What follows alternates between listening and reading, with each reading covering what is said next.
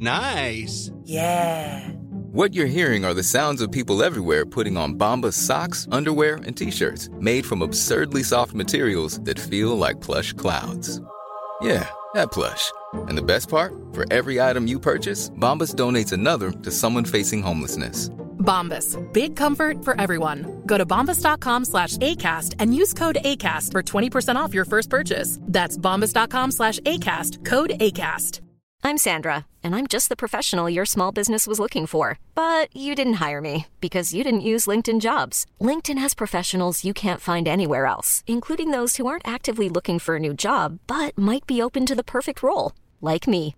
In a given month, over 70% of LinkedIn users don't visit other leading job sites. So if you're not looking on LinkedIn, you'll miss out on great candidates like Sandra. Start hiring professionals like a professional. Post your free job on linkedin.com/achieve today.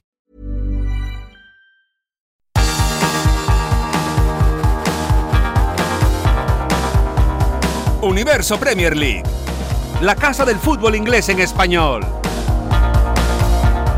Saludos amigos, bienvenidos a Universo Premier League. Les damos la bienvenida en tu podcast de la Premier League, de la competición inglesa, de las competiciones inglesas, porque aún estamos con la resaca de la, de la Carabao Cup, de la Copa de la Liga, con lo que se nos viene con la FA Cup. Dentro de nada nos volvemos a meter en las jornadas más importantes, más interesantes de la, de la Champions League, pero hoy nos centraremos precisamente en eso, en lo que ha dado de sí la Carabao Cup, la resaca, el fiasco del Chelsea, lo que le viene al Liverpool, si va a ser capaz de continuar por ese póker de, de títulos, de darle la despedida adecuada, la despedida perfecta a Jürgen Klopp. Hablaremos si Virgil van Dijk es uno de los mejores centrales de la historia de la Premier League, la sanción al Everton, la reducción de la sanción al Everton, porque de esos 10 puntos que les sancionaron a finales de, de 2023 se han quedado finalmente, o por ahora se han quedado en 6 puntos. ¿Qué repercusiones va a tener esto en la liga? ¿Cómo va a afectar a la lucha del, de, por el descenso? Hablaremos de, de, todo ello, como también del futuro de Mikel Arteta, porque pese a que parece que todo le va bien al, al Arsenal, o que casi todo le va bien y que este equipo ha pegado un salto cualitativo enorme desde, desde 2019, parece que hay ciertas discrepancias sobre lo que va a ocurrir con el entrenador español en el futuro. Hablaremos también del repóker de goles de Erling Haaland en esa quinta ronda de la FA Cup, de lo histórico y de lo que está haciendo el delantero noruego con el Manchester City y otros temas, como por ejemplo, qué se le pasará por la cabeza a Gareth Southgate cuando vea el enorme número de futbolistas con los que tiene que elegir para su delantera para esa Eurocopa de 2024. Lo vamos a hablar todo en el universo Premier League del día de hoy, así que comenzamos. Y para este universo Premier League cuento a mi lado con Leo Bacharian. ¿Qué tal, Leo? ¿Qué tal? Muy buenas, Manu. Y con José Antonio Duro, periodista de la cadena SER, que vuelve por segunda vez al programa. ¿Qué tal, Duro? Hola, Manu, Leo, compañeros, ¿qué tal? ¿Cómo estáis? Muy buenas, un placer estar aquí de, de nuevo.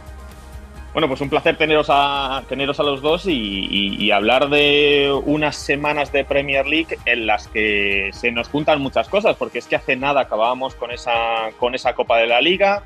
Hicieron Leo y, y Álvaro un programa desde, desde, las mismas gradas de Wembley con la intervención de Alexis McAllister, eh, prácticamente después de, de, de, acabar la final. Y, y bueno, esta Copa de la Liga nos ha dejado cierta resaca porque bueno, obviamente se han creado muchas dudas respecto al proyecto de, de Todd Boyle, respecto al proyecto, al proyecto de, este, de este Chelsea. Una de las declaraciones más incendiarias que yo creo que mejor han representado lo que, cuál es el sentir general en la gente es lo que dijo Gary Neville durante la retransmisión en Sky Sport, que, en la que, donde aseguró que había sido un partido entre los niños de Klopp y un fiasco, por así decirlo, bottle jobs, era el, el, el, la palabra inglesa o la, la, la, frase inglesa que utilizó Gary Neville, que se podría traducir como fiasco, un fiasco de, del equipo de mil millones del, del, Chelsea. Leo, tú estuviste ahí, tú estuviste, en, tú estuviste en Wembley y yo creo que después del partido, cuando hablábamos, creo que estábamos bastante de acuerdo con, con, con estas palabras de, de Neville. Sí, absolutamente. A ver, Manu, es que ya es una cuestión, te diría que en este caso hasta puede acceder a, a Pochettino. Él fue la sexta final consecutiva que perdió el Chelsea, la séptima de sus últimas ocho visitas a Wembley que se vuelve a casa sin levantar el título. Yo me acuerdo que sentados en la, en la sala de prensa mientras comíamos con vos, con Álvaro y con, y con Pablo Montano, el corresponsal del diario ASA aquí en Londres, yo me acuerdo que repasamos, eh, Manu, los futbolistas que tenía el Chelsea en la final de la Copa de la Liga de 2022 frente al Liverpool y que el, el veredicto era lapidario en favor de ese plantel. Digo, pasaron dos años y pasó una escoba que barrió con todo lo que había porque el Chelsea puso en cancha solo un jugador este último domingo que estuvo en alguna de esas finales de Copa de la Liga y FA Cup, y ese fue Trevor Chalova, que ingresó en el minuto 113. Es decir, que mil millones de libras después, el Chelsea tiene un plantel de muchísima menor jerarquía que aquel que disputó la final de Copa de la Liga y de la FA Cup ante el Liverpool de, de Klopp en 2022. Eh, el tiempo extra para mí dejó en evidencia por encima de cualquier otro pasaje del partido o de la temporada misma que el Chelsea no, no tiene líderes. Yo creo que sí, Mauricio Pochettino queda y su Chelsea quedan muy marcados en que esa sensación de que si no fue este domingo, en el contexto en el que jugó el Liverpool la final, en el contexto en el que tres adolescentes eh, terminan ingresando para disputar el tiempo extra, si no ganó ese partido, entonces ¿cuándo? A mí lo que más me llamó la atención, o ya no sé si tanto, teniendo en cuenta lo que viene siendo la temporada del Chelsea y lo que viene haciendo Pochettino, es que en ningún momento intentó ser protagonista eh, el conjunto del argentino. En ningún momento. Sí, es verdad que contó con tres oportunidades clarísimas para ganar la final. Está claro que para mí está por encima de Van Dijk, más allá que termina siendo el héroe y, el que marca el gol. La figura de la final fue, fue Kelleher, el arquero del Liverpool, que tapa dos eh, jugadas enormes a, Cole Palmer y otro mano a mano a, a Conor Gallagher. Pero esas tres acciones fueron producto en general de situaciones en las que el Chelsea reaccionó, no en situaciones en las que el Chelsea propuso jugadas a, la contra, pero en ningún momento tomó eh, eh, la sartén por el mango en los 130 minutos, 120 minutos, perdón, que, duró el encuentro. Y eso para mí es lo que más marcado también lo deja, ¿no? Esta cuestión de de no querer ser protagonista, de no ver que por delante tenía un partido que sí estaba en condiciones de, ganarlo, por lo menos teniendo en cuenta la cantidad de bajas con la que llegaba el Liverpool, y es que ni así se animó realmente el conjunto de, de, de, Pochettino y yo me parece que eso se contagió también hacia afuera, fíjate, y también me parece que eh, fue, es un clip que fue dando vueltas por, eh, por redes sociales de cómo la hinchada del Liverpool en un momento de, del tiempo extra eh, casi que se pone el equipo en, los hombros, empieza a animar de una manera ensordecedora. Y del otro lado había un silencio, pero un silencio que es producto de lo que se contagia, de lo que se ve dentro de, del terreno de juego, con lo cual al final eh, está claro que lo que dijo Gary Neville no le hizo ningún favor, ni mucho menos a, Mauricio Pochettino. De hecho, se le preguntó ahí mismo, eh, en sala de prensa, lo, qué pensaba de lo que había dicho eh, Gary Neville. Y yo creo que Pochettino hay veces en los que debiera enojarse, si querés, hasta para la galería. Pero el hecho de, de ser un hombre que es tan parsimonioso, que casi que no busca el conflicto, en un momento en que tu equipo perdió una final, en un momento en que tu equipo se gastó mil millones en el último año y, que no intentaste ser protagonista, por lo menos desde los discursivos, yo esperaba algo diferente de, Mauricio Pochettino y, no, y eso no, no existió. Me parece que la confianza del Chelsea en Pochettino está clara que nunca fue del todo el 100% desde el día en que a los futbolistas los fichan o le firman por 6, 7, 8 temporadas y al entrenador, en este caso a Pochettino, solo por dos. Yo creo que allí eh, estaba claro que hay algo que desde un primer momento nunca hubo una confianza al 100% para, con el argentino. vosotros estabais en, la zona oeste de, la zona de prensa de, Wembley, estabais más cerca de los aficionados del Liverpool, yo estaba al lado de los del Chelsea cuando marca Van Dijk el gol varios aficionados empiezan a desfilar por los vomitorios, que me sorprendió porque, bueno, todavía quedaban un par de minutos más, más el descuento. Es, es también curioso cómo, bueno, cómo nuestros análisis al final se basan en, un, en una pizca de suerte o de mala suerte, porque de haber ido para, para adentro ese, ese, ese, disparo al palo de Conor Gallagher, el mano a mano, alguna de las de Palmer, etcétera, creo que el Chelsea generó un, un espectáculo de más de de más de tres en el partido, pues probablemente estaríamos hablando de, un comienzo de la era de Boyle, del primer título de Poquetino, etcétera, pero aún así, aunque podamos hablar de esa suerte o de esa falta de suerte, es inconcebible eh, duro que un equipo, un proyecto que se gasta mil millones de, libras en apenas, en, menos de dos años, porque, porque hasta este verano no se van a cumplir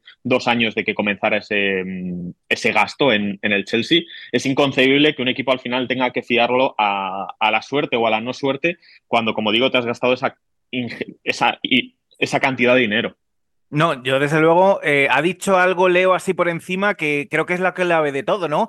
Y es que eh, mi sensación, que estuve siguiendo el partido, por cierto, me gustó mucho el post de la Carabao el otro día, que estuvisteis ahí todos los compañeros en Wembley, recomiendo a todo el mundo el, pasado Universo Premier, pero bueno, que le falta personalidad. Eh, fue un partido, sí que verdad, con mucha historia, que como dices tú, incluso a última hora pudo mm, haber empatado el Chelsea, pero em, hay que decir que al equipo, para haber ganado, haber gastado todo ese dinero, eh, sobre todo en el último año, bueno, más allá incluso, le falta personalidad y es algo evidente. sí que es verdad que me pareció muy duro lo que comentabais de mm, Gary Neville, porque al final, digamos que es obvio, es algo que pensamos todos, e incluso yo tuve que ir a buscar para traducir exactamente qué quería decir Neville con esa de Bottle Job.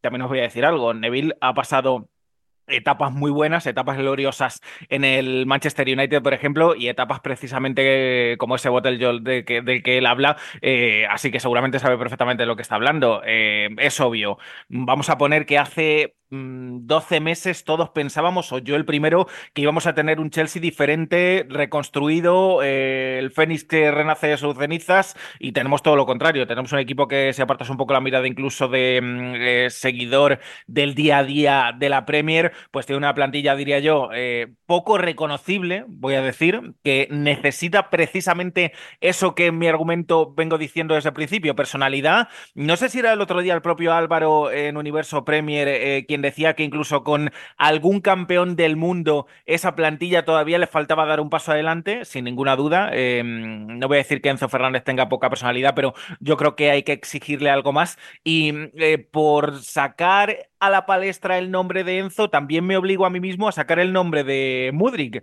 que no sé por qué, eh, siempre me viene a la cabeza porque me daba la sensación en aquel momento en el que llegó al Chelsea que eh, se fichaba un jugador que iba a ser decisivo por una cantidad que era desmedida, pero que era entre comillas necesaria para llevárselo, y las llegadas en definitiva del mercado invernal de hace un año daban la sensación de un Chelsea que no sé si que em, iba a ser nuevo o intentaba ser nuevo, pero sí diferente. Y en fin, estamos en estas con un equipo que desde la distancia tampoco parece del todo estable, con Poquetino en el banquillo, perdiendo y no sé cuántas fan ya, eh, otra final en Wembley y además está eh, un décimo en la Premier League. Y eso de este Chelsea, pues evidentemente no se lo espera nadie. Sí, siete finales de Copa seguidas perdidas para, para el Chelsea, récord récord histórico y récord triste para, para los Blues, eh, mencionando el nombre de, de que al final parece que a este equipo le sale todo mal porque le quitan a Moises Caicedo al Liverpool, el Liverpool como suplente, o sea, como sustituto ficha a Wataru Endo, un futbolista que cuesta 10 veces menos y que bueno, no sé si decir que ha salido mejor, pero por lo menos calidad-precio ha salido mejor. Mudrik se lo quitaron al Arsenal, no, no ha rendido en este tiempo. Romeo Lavia le hemos visto cuatro ratos contados en la Premier. No, no está funcionando el proyecto del, del, del, Chelsea y esta temporada pues ya solo les queda rezar para que ganen prácticamente todo lo que les queda de aquí a final de temporada salgan de ese eterno décimo puesto en el que están anclados e intenten lograr llegar por lo menos a Europa League o Conference League, es prácticamente imposible, pero bueno, es lo que les queda por, por luchar. También esa FA Cup, están en quinta ronda. Mm, bueno, veremos si, si pueden avanzar y pueden eh, conseguir, no sé si un título o por lo menos, bueno, eh, pelear por ello y tener algo de ilusión hasta el final de temporada, pero como decimos, bueno, un poco eh, decepcionante o bastante decepcionante este proyecto de Todd Boyle y este Chelsea post a Abramovich. La otra cara de la moneda, obviamente, en una en un, cuando se decide un título, cuando se decide una final, es el caso del, del Liverpool. Me ha sorprendido, mm, tú habrás leído, leo mucho la prensa estos días y, y no sé si te habrá sorprendido tanto como a mí eh, la importancia que le ha dado Jürgen Klopp a este título. Decía el otro día que es el más importante de, no sé si dijo uno de los más importantes o el más importante o el más especial, perdón, de su carrera, de su carrera deportiva por lo cómo lo había ganado. Es verdad que fue pues prácticamente con, con, lo que tenía, es decir, que llegaba este partido con 10 futbolistas lesionados y lo acabó con, con 12, con chicos de 16, 18, 19 años en el, en el, en el, en el equipo, con una media edad inferior a 22 años. Eh, eh, no sé si también intentando como sentar las bases de que es que a lo mejor es mi último título aquí, que, es posible, cada final que juegue este mm, cada final que juegue este Liverpool o cada, cada partido importante puede ser el último gran partido de Jürgen Klopp en el, en el, en el Liverpool e incluso estos días se hablaba de hacer una posible rúa por, por, las calles de Liverpool por una Copa de la Liga, que me parecería un pelín exagerado quizás, pero, pero que yo creo que está ganando toda esta importancia este título debido a, como digo, a, que puede ser el último de, estos nueve años de club. Sí, yo, él remarcó lo especial, lo especial que era este título de, de, la Copa de la Liga por el contexto que vos marcabas. Y fíjate que yo creo que hasta los mismos futbolistas del Liverpool van en esa línea. Lo primero que nos cuenta o que nos dice Alexis McAllister en, en, eh, en zona mixta es el cómo se dio, ya no solo el título, que para él además era muy importante, su primer título como futbolista de Liverpool, pero nos decía cómo se dio, con tantos chicos o con cuatro o cinco futbolistas casi que adolescentes o haciendo sus primeros minutos en la primera de Liverpool ganando ese título. Yo creo que también esta cuestión emocional de que Klopp está a punto de irse, que le quedan pocos meses, va a generar, ¿no? Que que todo se resignifique, ¿no? Fíjate que ya no solo este título es el más especial, según las propias palabras de Klopp, sino que días antes, en la victoria ante el Luton, él la ponía eh, casi que por encima de aquella victoria ante el, eh, ante el Barcelona, también en Anfield, eh, diciendo que de ahora en más, o lo que le queda como entrenador de Liverpool, ya iba a dejar de utilizar ese triunfo o esa remontada ante el Barcelona e iba a pasar a usar como ejemplo la remontada ante el, ante el Luton Town en Anfield el, el martes de, de, la semana pasada. Yo por eso creo que esta cuestión de, de, de, un héroe, una, una, leyenda ya del club como lo es Jürgen Klopp, eh, como lo es Bill Shankly, como lo es eh, Bob Paisley, y a meses de, de irse, todo el, la, el, cáliz emocional, esta flor de piel y todo va a ser, yo creo que de acá al final, lo más importante, eh, lo que nunca se dio. Bueno, Después la perspectiva del tiempo nos permitirá acomodar las cosas quizás en su, en su verdadero sitio, pero es innegable que, cae allí una conexión entre el entrenador, el público, los hinchas de Liverpool y, sus futbolistas como probablemente no, no hemos visto en ningún otro club desde Alex Ferguson y el Manchester United para acá, ni siquiera con el Manchester City y Guardiola. El 30 de junio acabará esa relación contractual entre Klopp y el, y el Liverpool. El alemán se, se, marchará en principio para tomarse un año, un año sabático, pero hasta entonces nos quedan cuatro meses en los que el Liverpool opta a ganar los tres títulos que le quedan. Ya tiene esa Copa de la Liga en el bolsillo, eh, puede pelear por la FA Cup, es líder en la Premier League, es favorito en la, Europa League, donde juegan 16 avos contra el Sparta de Praga, una eliminatoria en la que a priori deberían, deberían pasar. Ahora mismo podríamos considerar al, Liverpool favorito en todas estas competiciones o, favorito o, el segundo favorito. El problema de, que se le presenta ahora al Liverpool es que tiene un calendario complicado porque prácticamente desde aquí hasta final de temporada, desde aquí hasta ese, eh, bueno, a principios de junio, cuando acabará la, la temporada, va a tener que jugar todas las semanas, dos partidos. Eh, ya sea por competición europea, ya sea por competición doméstica o obviamente por la, por la Premier League. La temporada 2021-2022 el Liverpool acabó jugando 63 partidos, es decir, todos. Todos los que podía jugar esa temporada los disputó. Ganó la Copa de la Liga y la FA Cup, perdió la Premier League con el Manchester City y perdió la Champions League contra, contra el Real Madrid. Esta temporada Klopp se ha enfrentado a un fantasma casi del pasado, un fantasma como es el de las lesiones. Recordamos aquellas épocas en las que perdió a Van Dijk durante siete meses por una lesión de rodilla, perdía a Mati, perdía a Yu Gómez, se quedaba sin prácticamente centrales, tenía que recurrir a centrales del Preston North End para cubrir la, la plantilla. Y, esto obviamente tuvo un impacto muy severo en, esas temporadas, le acabó costando, le acabó costando títulos y, casi le acabó costando la clasificación para la, para la Champions League. Ahora mismo, en estos instantes, Jürgen Klopp tiene 12 futbolistas lesionados, 12 futbolistas de la primera plantilla. Algunos no van a volver a jugar en lo que nos resta de temporada. Es el caso, por ejemplo, de Joel Matip, Thiago Alcántara y Bacetic parece que tampoco van a poder volver. Diogo Jota va a estar muy, muy justo. Trent Alexander Arnold, Curtis John, los veremos después del parón, igual que, Alison Becker. Los que más pronto podrían volver, Mohamed Salah, Darwin, Esoboslai. El calendario no, no da respiro y de esto mismo se quejó Jürgen Klopp. Dijo que con el calendario actual en Inglaterra es muy difícil o es prácticamente imposible ganar muchos títulos. Mm, es como digo, es muy difícil pensar que este Chelsea pueda llegar a, o es que este Liverpool, perdón, pueda llegar a, a ese póker de títulos, pero no sé duro si la motivación de despedir a Klopp va a ser suficiente gasolina para que el equipo se levante contra todas las adversidades contra las que están luchando, porque como digo, tienen la enfermería a tope y, de hecho Klopp no sabía ni qué equipo iba a poder sacar este miércoles contra Southampton en la, en la FA Cup porque se veía sin, sin jugadores a los que ponerle la camiseta del Liverpool.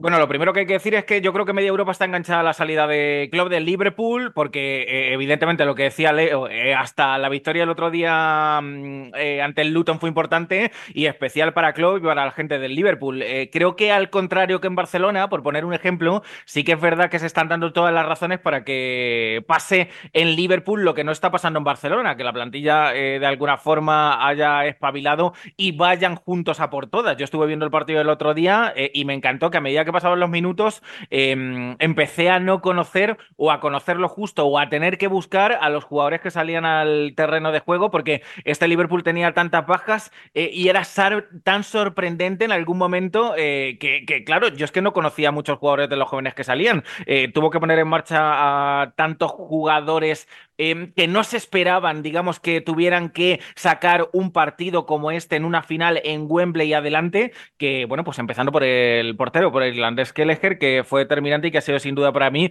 uno de los descubrimientos para el Liverpool en esta final de la Carabao Cup. Eh, no será porque no lleve años allí, sino por el desconocimiento puro y duro hasta, mm, hasta conocer a este guardameta el otro día, pero en cualquier caso, lo del calendario, Manu, eh, y el debate en la Premier en particular y del mundo futbolístico en general, eh, el máximo descanso que hay en la Premier es una jornada en enero repartida dos fines de semana. Es evidente que en los últimos años todo el mundo habla de la presión en el calendario, el ajustado que es, y en fin, eh, que se lo pregunten al propio Liverpool con su máximo exponente, ¿no? Con un Sala que no pudo estar el otro día y que se ha perdido gran parte del mes de enero. Eh, pero no creo que sea una excusa, porque todos estamos en estas y el Liverpool, ahora que viene el enfrentamiento contra el Sparta de Praga, tiene que ser favorito y superior. Evidentemente, vamos a meter todo eso en una costelera, la salida de club, la presión del calendario, que los chavales han espabilado, que viene gente medio desconocida a sacar la situación adelante, pero centrémonos en que el Liverpool tiene que ser favorito, por ejemplo, sacar adelante una competición con, como la segunda competición continental, la Europa League. Ya veremos lo que pasa en el resto, pero de momento en esa tiene que dar la cara, como lo ha dado, por ejemplo, el otro día en una competición o en una final que nadie esperaba, como era la, la Carabao Cup, ¿no? El Liverpool, bueno, pues la, noticia positiva para el Liverpool y para Jurgen Klopp es que por lo menos este sábado no juegan a las doce y media, les han puesto el partido a las 3 de la tarde contra el Nottingham Forest, así que por lo menos el alemán no se podrá quejar por, eh, por esa parte. Para terminar este, esta resaca de la, de la Copa de la Liga, me gustaría mencionar la figura de Virgil van Dijk, porque fue el hombre que marcó el gol de la victoria y porque siempre que se ha hablado de este Liverpool, obviamente, bueno, con Van Dijk se ha eh, se le ha puesto como el hombre que cambió a partir de ese 2018 el, destino de este, de este Liverpool para volver a hacerlo imponente en, Europa y, en la Premier League. Pero me gustaría lanzaros la pregunta de si veis ya a Van Dijk como uno de los mejores centrales de la historia de esta, de esta competición, a la altura de, pues, de John Terry, Ferdinand, Tony Adams, incluso Vincent Company, no sé, Vidic futbolistas de este estilo, no sé si Van Dijk entra ya en ese grupo, aunque probablemente tenga un palmarés inferior en número de Premier Leagues, pero creo que por dominancia y por, y por fútbol y por importancia dentro de este, de este Liverpool, creo que por lo menos hay que abrir ese debate. ¿Ponéis a Vidic a esa altura entre los 10 mejores de la Premier? A ver. Mm. no, para mí no es podio, ¿eh? No, no, digo, para mí mm. no, no es podio. Yo justo iba, a ver, yo creo si vos querés repasar grandísimos eh, marcadores centrales que ha tenido la Premier y desde los inicios vas a ir por Steve Bruce, Gary Pallister, Tony Adams, capitán del Arsenal, Sol Campbell, dirá alguno, bueno, Río Ferdinand, Vidic, no sé, eh, Stamp, John Terry, Carragher, eh, Hippia, Vincent Company, Virgil van Dijk. He escuchado hasta Colo Touré igual, eh, duro en estos días, aunque, aunque tengo mis dudas con ese nombre. Pero para mí hay, un, hay algo que habría que sopesar y es que la mayoría de los centrales que nombré, líderes de sus equipos, multicampeones en algunos casos, pero en una gran parte de los futbolistas que mencioné, eh, fueron grandes centrales en una época en que la Premier League no era ni por asomo la mejor o la más competitiva de las cinco grandes ligas de Europa durante el apogeo de varios centrales de esta lista, Tony Adams, eh, Río Ferdinand, Vidic, etcétera, la Premier estaba por detrás de la Serie A y de la Liga. Eh, entonces, yo creo que para mí John Terry es el primer, el primer gran central ya con la Premier como mejor liga del mundo, indiscutida. Y es más, quizás John Terry sea el mejor central de la historia de la Premier hasta hoy. Creo que Vincent Company podría haber sido un coloso, pero pasaba mucho tiempo lesionado. Y cuando no estaba su equipo, el Manchester City ganaba igual sin él. Entonces eso para mí lo deja más atrás. Y Van Dijk sí está en el podio. Para mí está en el podio de los mejores de la historia de la Premier y con un diferencial a favor. Al revés de lo que ocurrió con Company. Cuando no estuvo, a su equipo no, su equipo no fue el mismo.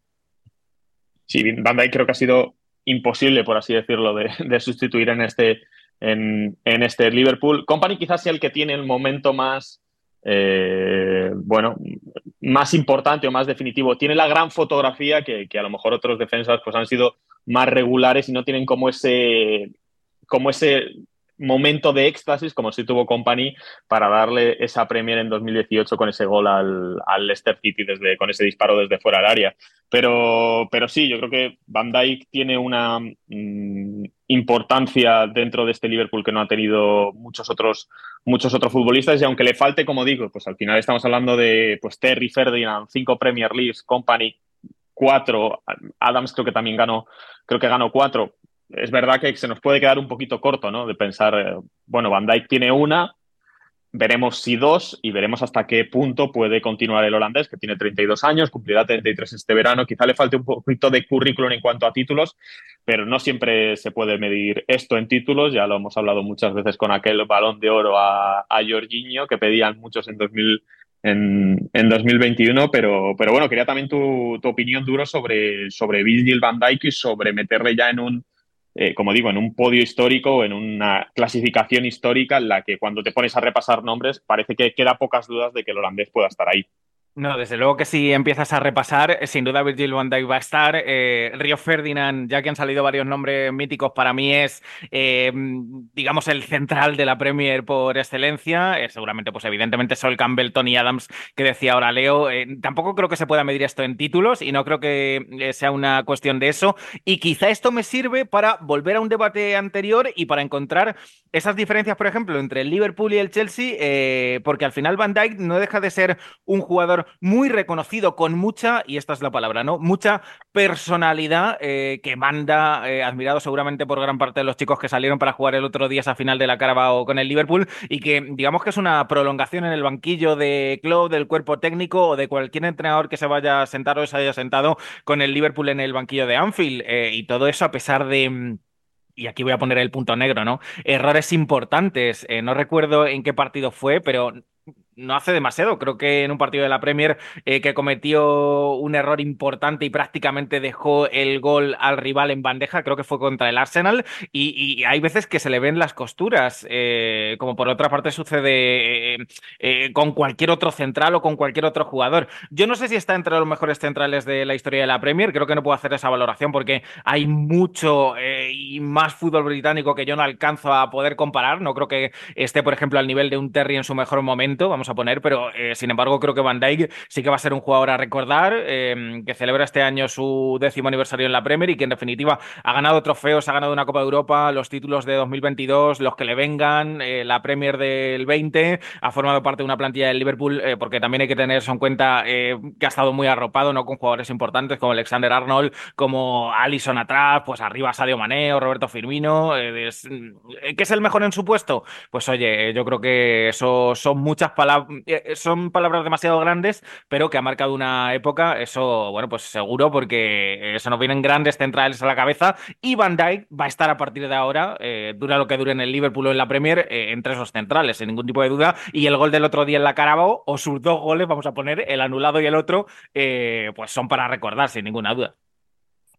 11 títulos ya para, para Virgil van Dijk, 3 con el Celtic de, Glasgow y 8 con este, y con este Liverpool. Y esa, bueno, esa yo creo que merece, ese merecido reconocimiento como, como líder de un equipo que ha, que ha tenido a grandísimos jugadores en los últimos años y que ahora, cuando vienen mal dadas por el número de lesiones, pues se, han, eh, se ha echado el equipo a las espaldas, ha asumido más responsabilidades y le ha venido bien a, a, este Liverpool en el que, como digo, es uno de los mejores futbolistas de los últimos, de los últimos años. Vamos a hacer un pequeño parón y ahora volvemos con temas diferentes, temas de sanciones, temas de posibles eh, salidas y también eh, lucubraremos un poco sobre el futuro de la, de la selección inglesa porque haciendo una lista de posibles candidatos a la delantera nos salen muchos, muchos nombres. Hacemos una pequeña pausa y ahora volvemos en Universo Premier League.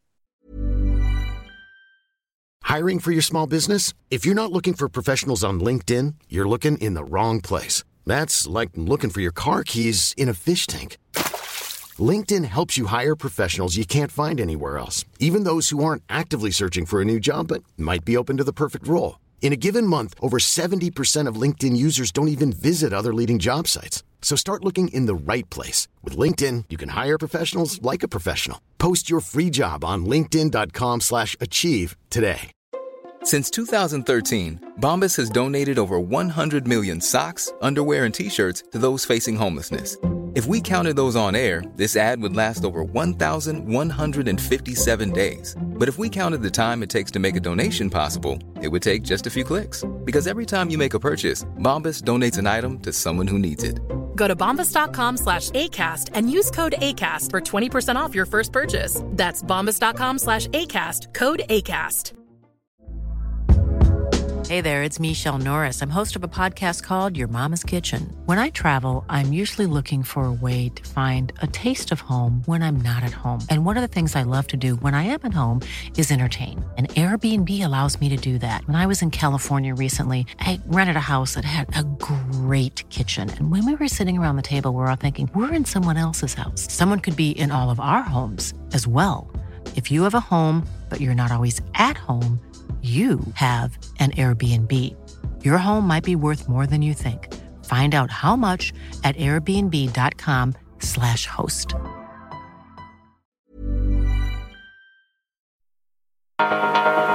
Universo Premier League, la casa del fútbol inglés en español.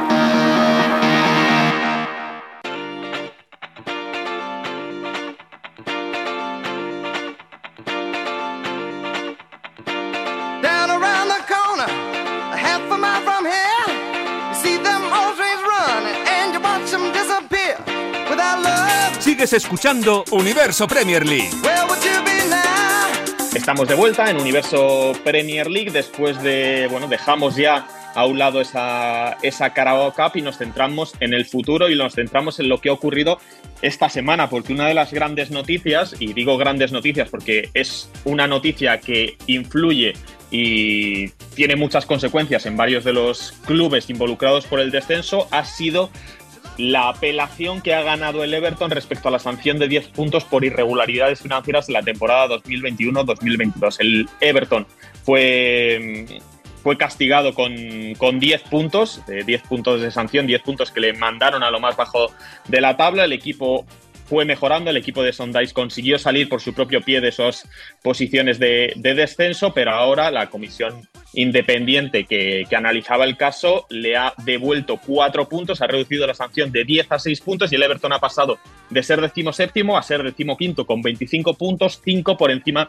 del, del Luton Town. Esto es un mazazo para los equipos involucrados en el descenso, especialmente Luton Town, Nottingham Forest, Brent y Brentford, sobre todo estos tres. El Bournemouth está un escalón un poquito por encima porque tiene 25, tiene 28 puntos y un, y un partido menos. Entendemos que los de Andón Iraola no se meterán en muchos en muchos problemas, pero obviamente esto es un mazazo para, para, esos tres involucrados y también nos crea un precedente que personalmente me preocupa de cara a cómo va a acabar la temporada, porque recordamos que Forest y Everton están siendo investigados por otra serie de irregularidades financieras que se eh, expande a, más años. Mm, se tendría que tomar o se tendrá que tomar una decisión antes del próximo 8 de abril respecto a qué clase de sanción si fuera necesaria, em, si fuera necesaria, qué clase de sanción se debe eh, poner a estos dos equipos, pero es que el 19 de mayo tenemos el final de la liga, es decir, que en caso de que hubiera alguna apelación a esa posible sanción, probablemente se conozca después del final de la liga. Claro, esto puede provocar que haya líos porque haya equipos que estén en descenso. Imagina, imaginemos que Nottingham Forest o Everton están en, en, descenso porque les han quitado X puntos, pero luego con una apelación salen del descenso. Es decir, vamos a tener o podemos tener, podemos vislumbrar diferentes problemas y, una situación sin precedentes en la, en la, historia de la Premier League, Leo. Es que es, es insólito que estemos eh, en las vísperas de una situación de, de ese tipo que podamos llegar al final de la temporada y que tengamos en el campo de juego tres descendidos y que luego en los escritorios, con la temporada ya finalizada quizás un mes después, esos tres descendidos o al menos uno de esos tres termine modificándose. Estamos en las vísperas de un problema, me parece que también contractual para muchos futbolistas.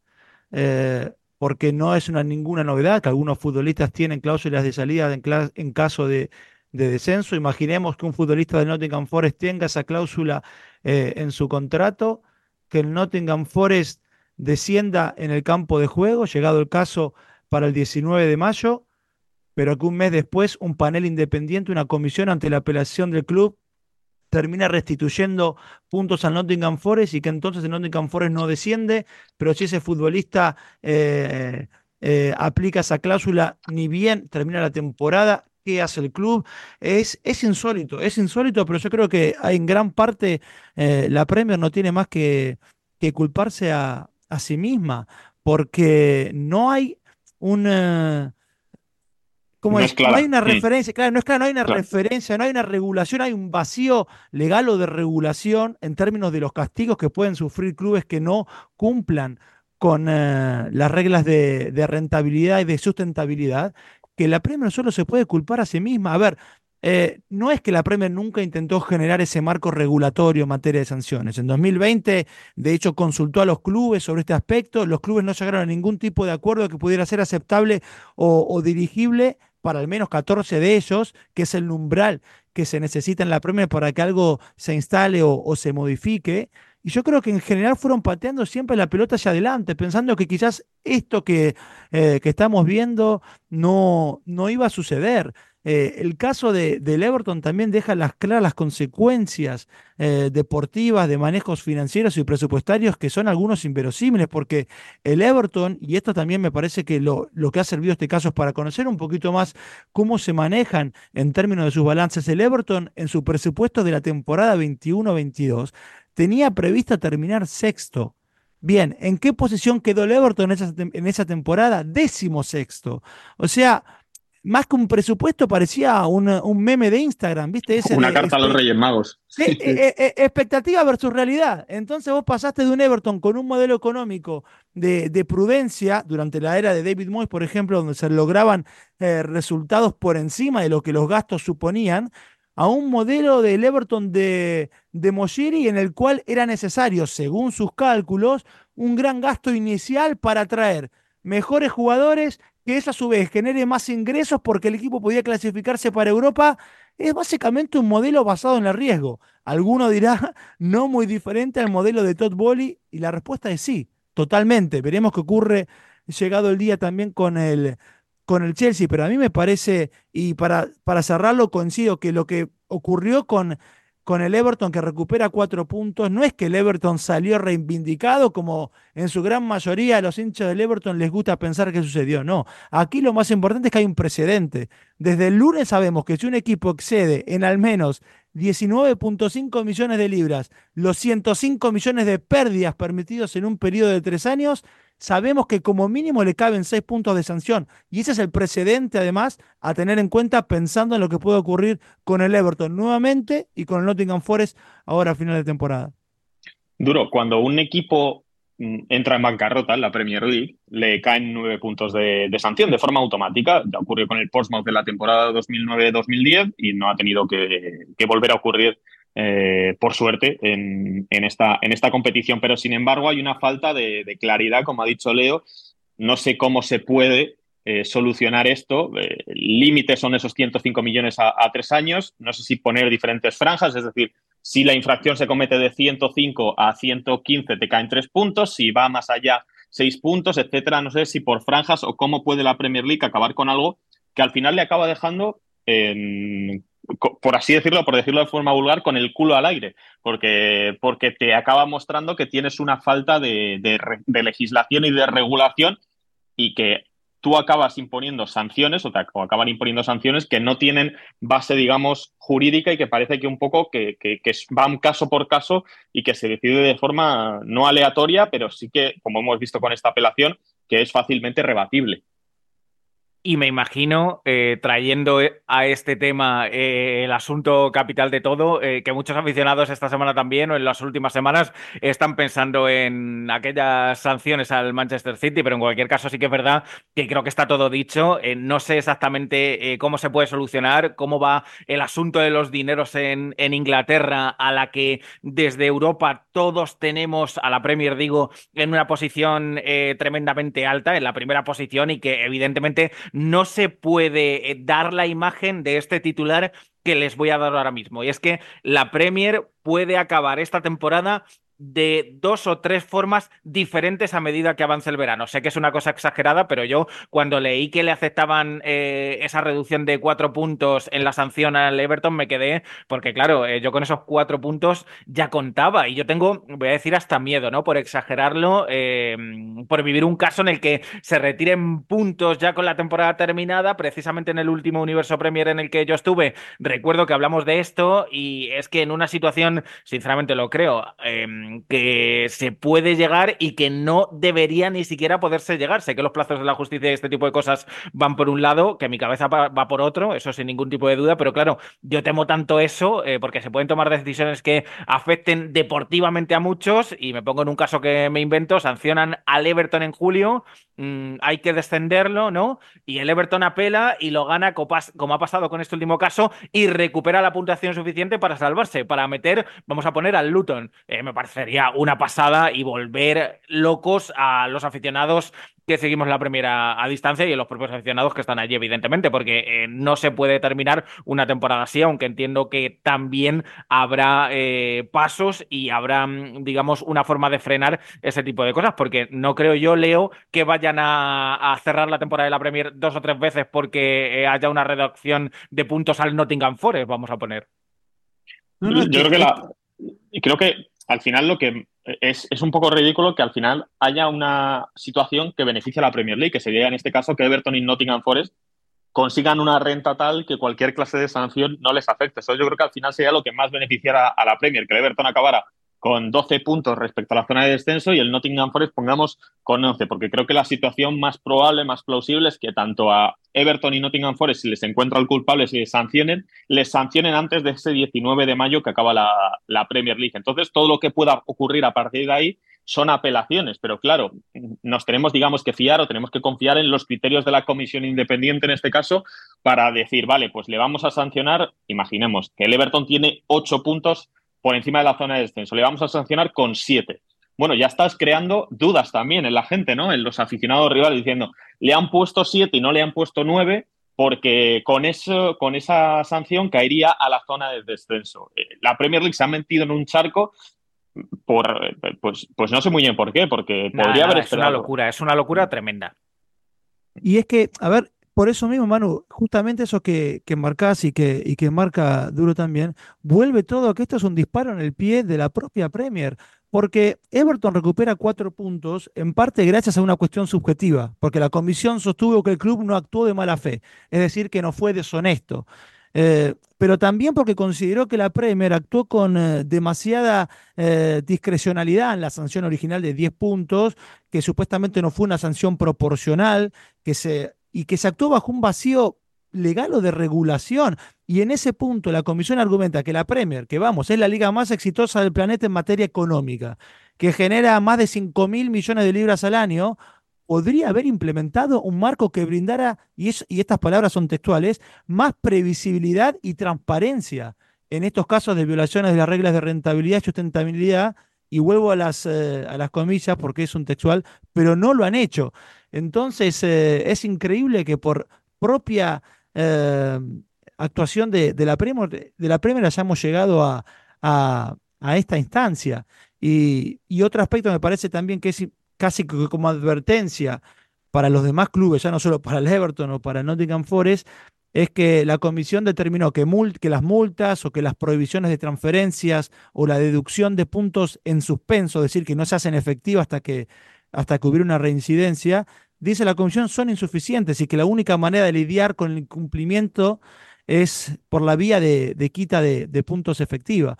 Pero, pero bueno, es, es increíble. Yo creo que hacia afuera, teniendo en cuenta lo, lo que es y lo que genera la Premier, es casi que un, muy bizarro o un bochorno estar en esta situación. Yo no sé cómo se estará viviendo allí, Manu Leo, eh, pero si eso pasara en España, no sé de lo que estaríamos hablando aquí. ¿eh? Eh, sin duda, estaríamos hablando de manifestaciones y de declaraciones políticas con, bueno, pues en fin, con gente en la calle y siempre mirando a los grandes y comparándolos con los, con los pequeños. O sea, no sé cómo se estará viviendo en Inglaterra y en la Premier este asunto particular, pero aquí sería una auténtica locura que abriría los informativos todos los días.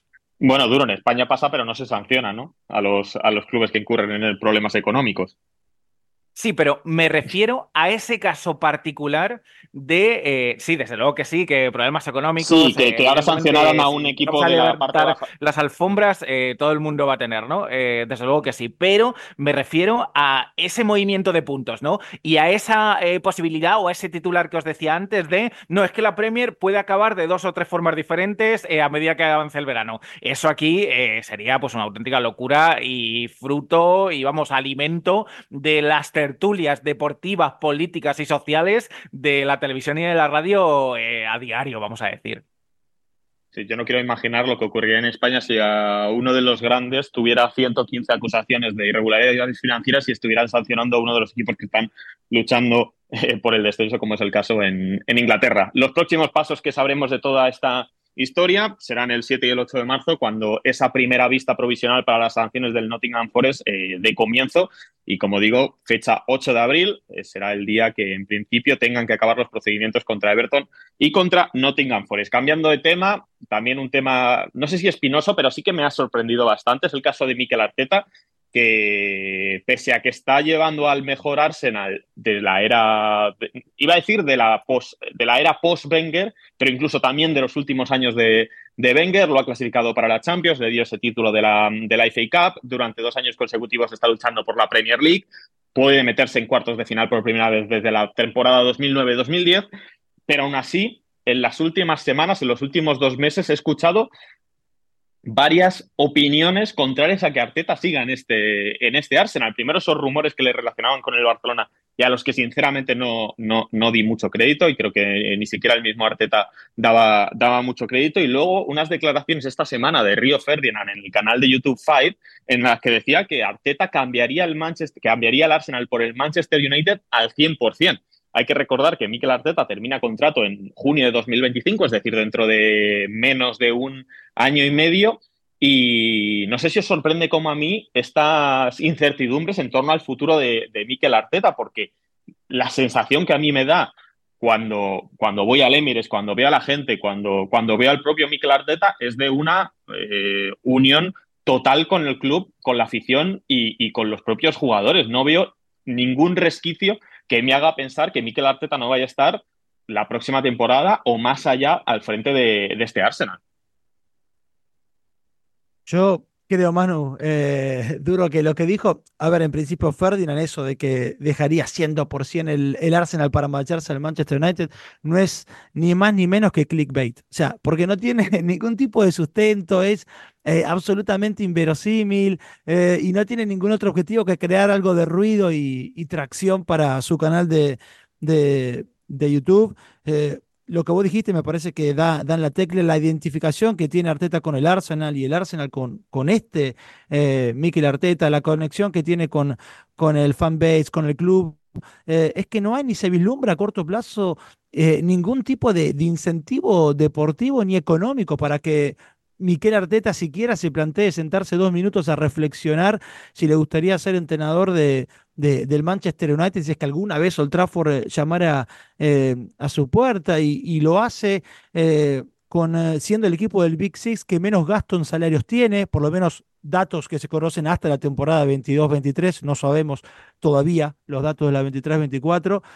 hablamos de un equipo que se gastan eh, eh, en, términos de, salarios, que en gran medida muchas veces se utiliza el gasto de, salario para hacer una proyección de dónde va a finalizar un equipo en la tabla, son 234 millones de, libras contra los 424 del Manchester City. Y quizás y hasta menos todavía que lo que se deja el, Tottenham en, eh, en, salarios y menos que el Chelsea, aunque eso por ahí cambiará en esta temporada, sobre todo a partir de esa política de, jóvenes con bajo costo salarial en términos eh, comparativos. Pero es que igual sirve como parámetro porque el Arsenal tiene el segundo once inicial promedio con la edad más baja de la Premier por detrás del Burnley.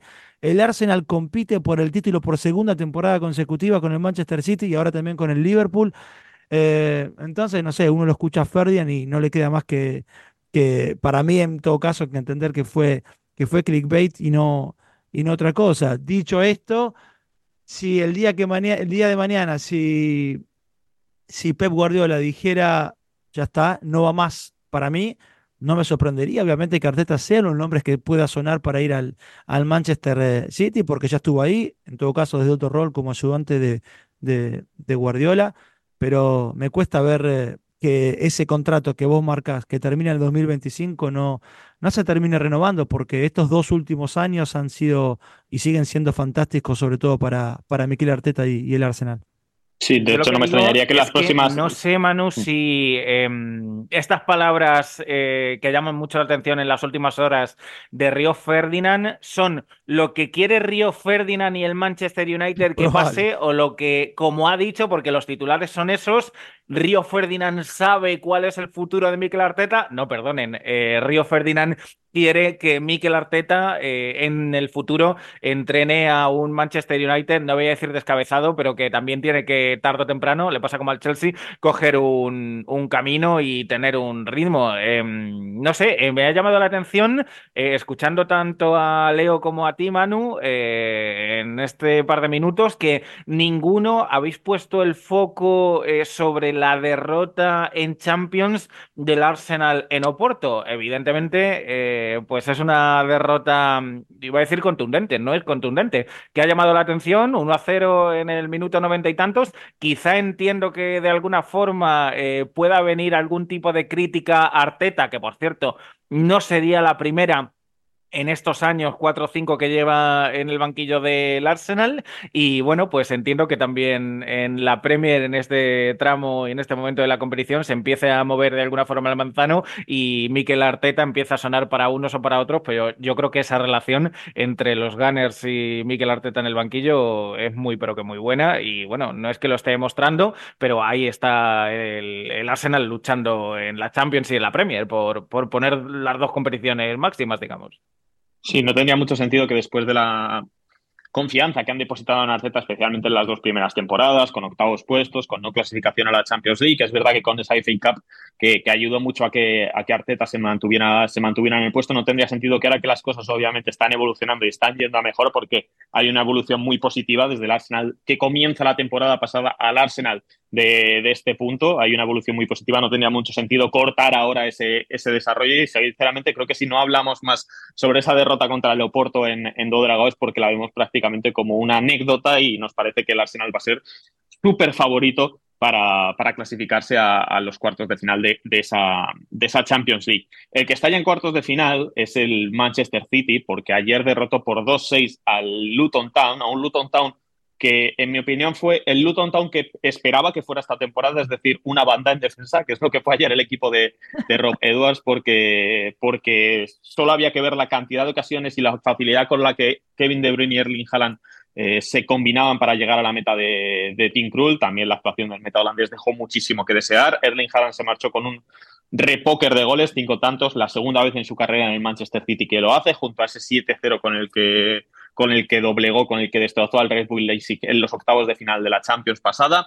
Es la primera vez en la historia del Manchester City que un jugador marca cinco goles en, dos partidos y de hecho es la primera vez que un equipo de la primera categoría, te, buscaba el dato porque lo tenía por aquí de los compañeros de Davis Soccer, desde George Best en febrero de 1970, cuando marcó seis goles al Northampton Town, nadie había metido tantos goles en un encuentro de FA Cup para un equipo de primera categoría, es decir, de primera división, como los cinco que hizo ayer Haaland.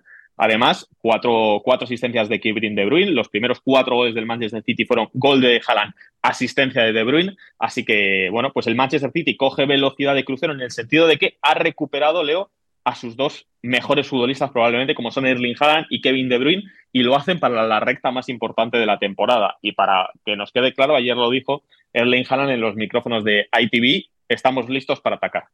¿Cuántas asistencias dio eh, De Bruyne en ese partido ante el Luton? Cuatro.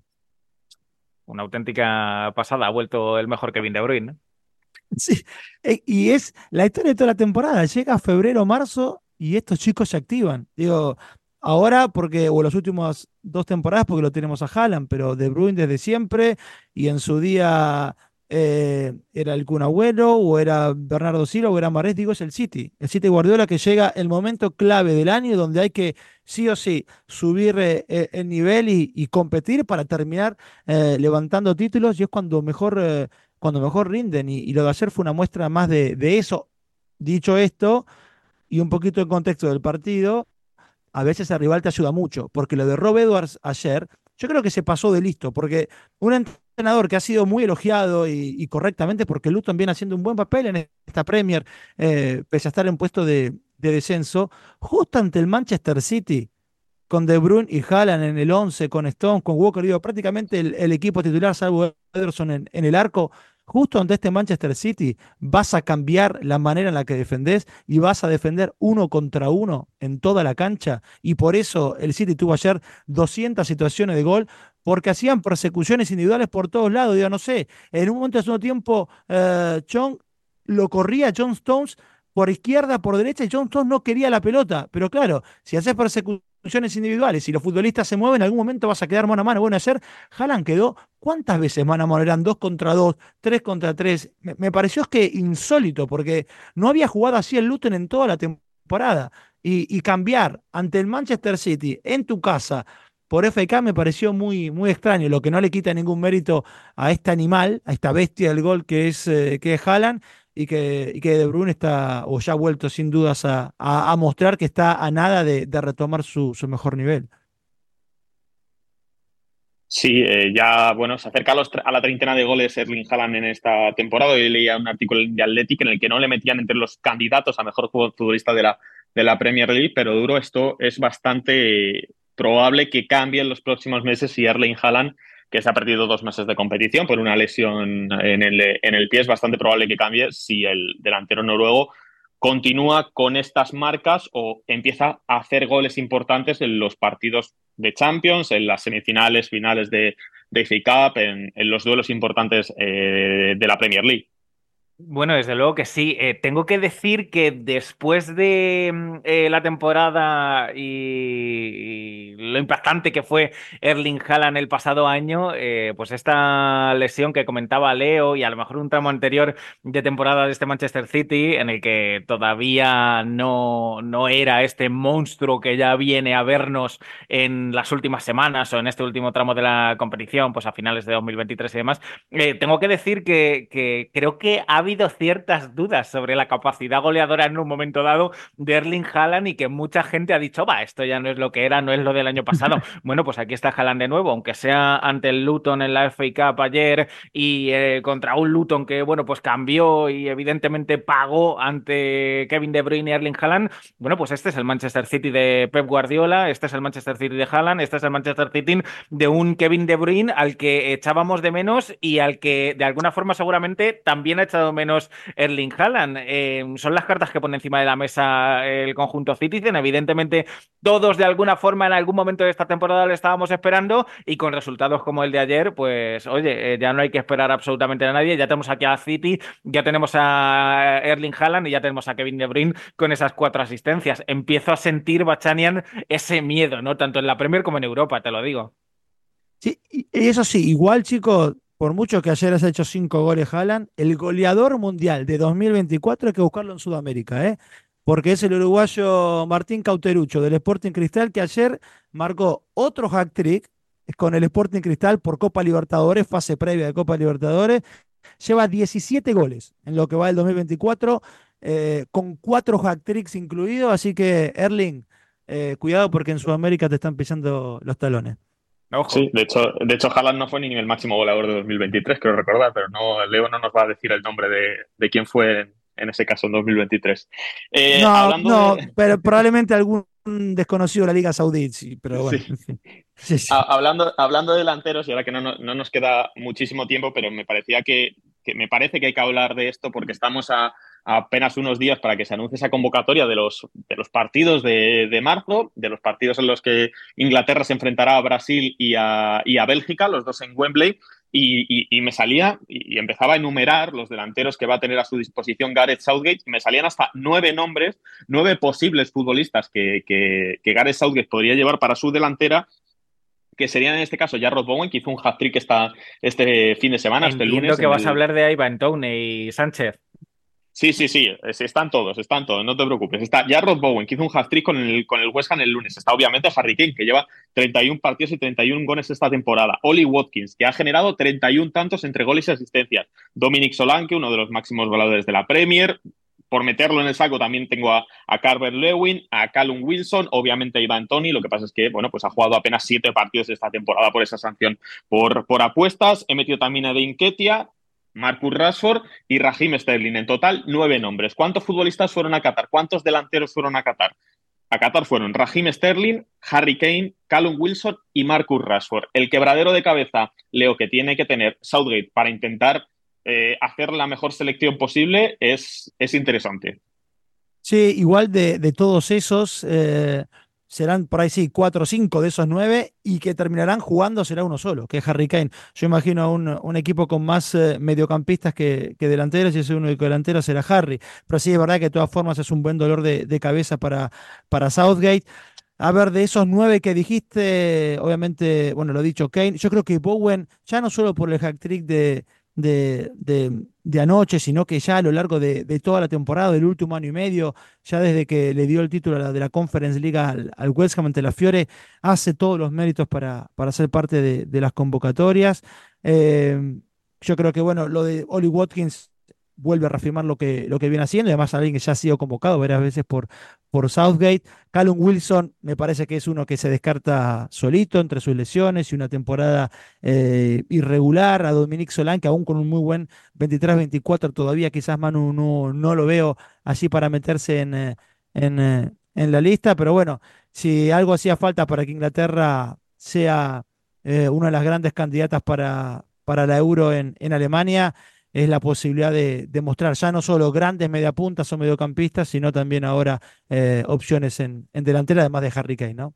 Desde luego que sí, que no se nos pase eso. Eh, voy a empezar a calentar eh, el motor a cuatro meses de la Eurocopa eh, con estos nombres que tiene Southgate para elegir. pues evidentemente esta Inglaterra tiene que aspirar absolutamente todo y no solo a jugar la final de la Eurocopa. Sé que queda mucho y que a saber y que hay muchos nombres y demás. Pero bueno, pues el tema de Bowen yo creo que es indiscutible porque no sé si es el que lo tiene más difícil para hacer los goles, pero sí que llama mucho la atención el hat-trick del otro día ante el Brentford. Em, no ha firmado, y eso lo he estado mirando esta mañana, en ningún otro gol eh, en este inicio de año. Creo que en las primeras jornadas de 2024 otro, pero aparte de ese hat-trick del otro día no hay nada más y sinceramente no creo que vaya a haber em, una selección con un potencial tan importante en posiciones ofensivas. No sé al final si irá Oli Watkins o Tony o, bueno, pues en fin, eh, vaya quien vaya, eh, la selección inglesa tiene todos los argumentos en ataque para, oye, pues pues, en fin, poner encima de la mesa el argumento y además todavía no hemos nombrado a Bellingham, que sé que no es delantero y que sé que está lesionado y que además ocupa otra posición, pero oye, eh, los británicos también tienen que tener en cuenta el potencial ofensivo que tiene, que tiene la, la selección británica, ¿no? Junto a Francia, probablemente los grandes candidatos a, esa, Eurocopa de Alemania en 2024. Para despedirnos, un par de cositas rápidas. Mi Thomas va a perder lo que resta de temporada, lo confirmó ayer Roberto de Chervi. Dominic Soan, que sufre un problema en la rodilla, se perdió el partido de, de Cup contra el Leicester City, en el que cayeron eliminados en, la prórroga. Cayeron los de, los de Andón Iraola, que se podían haber metido en cuartos por tercera vez en su historia. El Newcastle United pasó en penaltis contra el Blackburn Rovers con un auténtico ambiente en Eastwood Park. Y también me gustaría mandarle un mensaje de ánimo a Christopher Olson, al centrocampista sueco, 47 veces internacional con, con su selección, llegó a pasar por el Arsenal, jugó un partido en Copa de la Liga y actualmente está en el Midtjylland y el otro día, el pasado 20 de febrero, se desvaneció, desfalleció en su casa por un problema cerebral del que no se han desvelado más detalles y ahora mismo está en el hospital con un respirador artificial. Así que le mandamos eh, todo el ánimo posible a él y a, y a su familia y esperemos que se recupere pronto. Esto ha sido todo en Universo Premier League. Muchas gracias, Leo. Muchas gracias, Duro. Un placer, chicos. Chicos, gracias por todo. Pasen buena semana. Chao.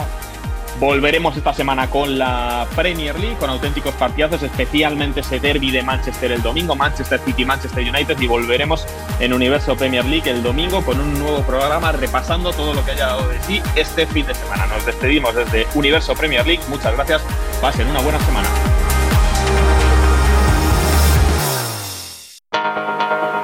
Universo Premier League, la casa del fútbol inglés en español.